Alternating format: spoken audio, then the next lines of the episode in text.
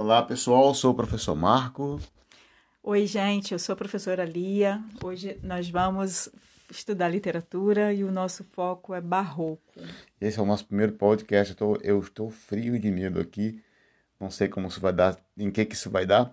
E ah, espero que dê tudo certo. Vamos ao nosso desafio, galera. Nosso foco hoje é o barroco. É uma escola literária, tá? O barroco foi um movimento artístico que teve início na Europa no século XVI. Começou na Itália, no século XVI, e depois se espalhou pelos países da Europa e pela América Latina. Por que, que se espalhou pela América Latina também? Por causa da colonização dos povos, né? A Europa colonizou os povos da América Latina. Então, o barroco, quando ele acontece na Europa, ele reflete lá nos, nos, nos povos colonizados. O barroco é caracterizado pela oposição entre antropocentrismo, que, que é... é... quando o homem é o centro das coisas, da, da cultura, da literatura, enfim, da, da organização social, e teocentrismo, que é Deus no centro de tudo. Nem sempre Deus está a ideia da religião, tá? Porque às a vezes é religião no centro de tudo. Mas porque Tel é Deus, teocentrismo. O barroco permaneceu vivo no mundo das artes até as primeiras décadas do século XVIII. E ele dominou a arquitetura, a literatura, pintura, música, nesse período todinho, até o início das primeiras décadas do século XVIII, conforme já foi falado para vocês.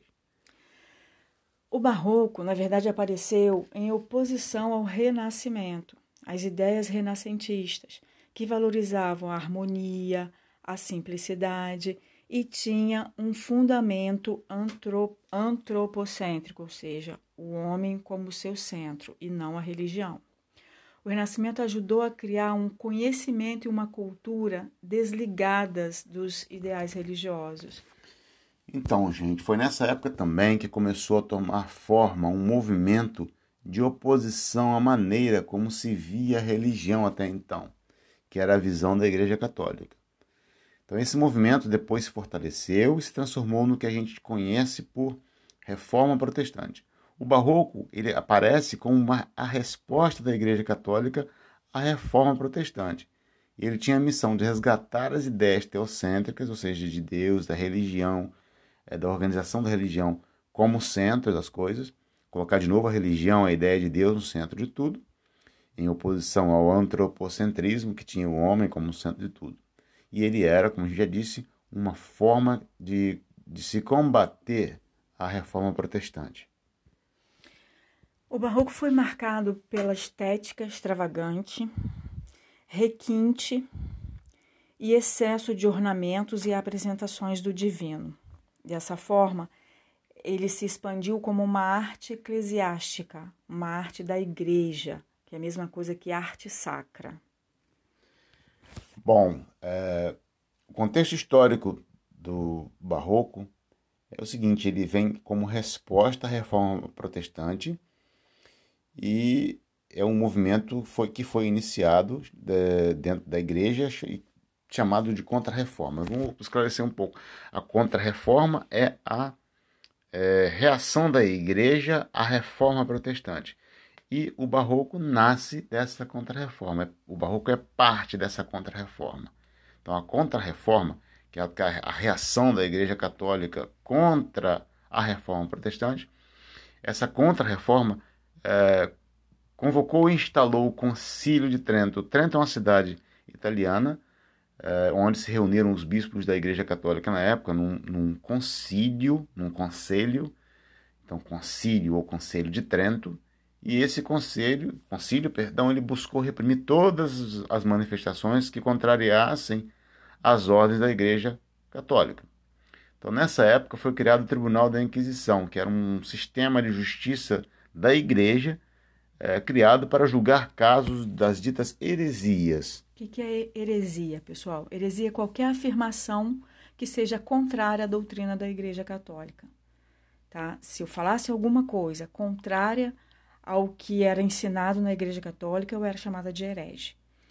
Não é nem preciso dizer que muita gente foi condenada por falar aquilo que pensava. E nem que muita gente também passou a não falar mais do que pensava por medo de morrer na fogueira, assadinho igual o churrasquinho, porque as pessoas consideradas hereges eram queimadas na fogueira em praça pública, tá certo? E assim, a Igreja Católica retomou a sua autoridade, aconteceu a divisão, o racha, o cisma do cristianismo, e isso gerou uma tensão muito grande, disputas, distúrbios, distúrbios psicológicos, conflitos.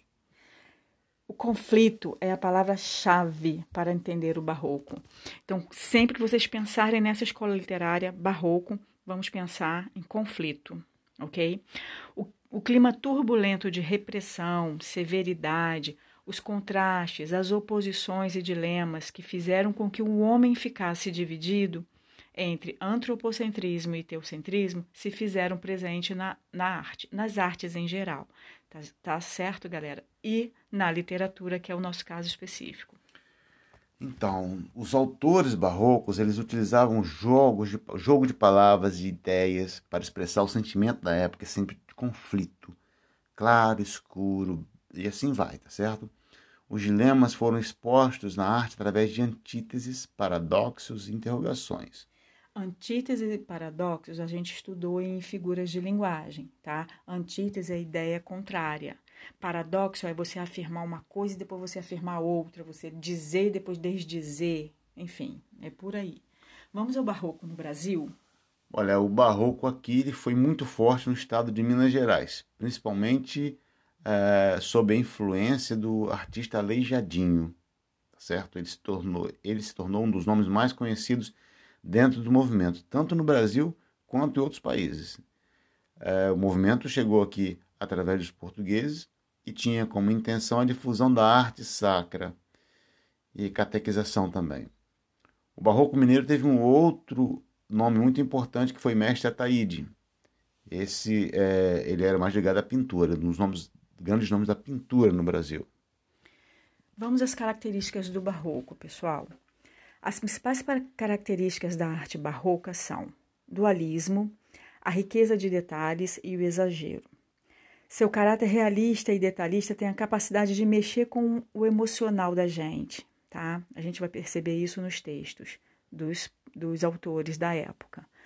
Os aspectos realistas desse estilo podem ser observados na pintura, onde nota-se um contraste de claro e escuro, jogo de luzes, intensificando a noção de profundidade e buscando conduzir o olhar do espectador à cena principal. Na literatura, a influência do barroco se mostra nos elementos rebuscados e extravagantes, como a gente já viu isso mais acima. Jogo de ideias e de palavras. Uma outra característica da literatura barroca é a exploração de figuras de linguagem, como eu falei, do, das antíteses e paradoxos. Essas figuras expressam dualidade, oposição, exemplo, sim e não, mal e bem. Céu, inferno, luz, escuridão, amor, ódio. Enfim, é, os outros dessas figuras de linguagem, de antítese, paradoxo e inversão. As principais características da arte barroca foram, então, cultismo, que valoriza a forma do texto, e conceptismo, que valoriza a ideia, o conteúdo do texto. Dualismo e contradições que a gente viu né, nas antíteses que aparecem nos textos, os exageros e rebuscamentos, porque as, as, as, os textos, as frases, os as obras são é, rebuscadas, era uma linguagem muito rebuscada, muito inacessível a popular, tá? Ao povo. Tá? Era uma coisa não era, mais. Não era, uma, não era um, uma literatura para o povo. Uma literatura mais para uma. Uma elite. É, e eclesiástica, né, também. A igreja dominava isso, né? E tinha também a complexidade e obscuridade morbidez, que é uma fixação na ideia da morte.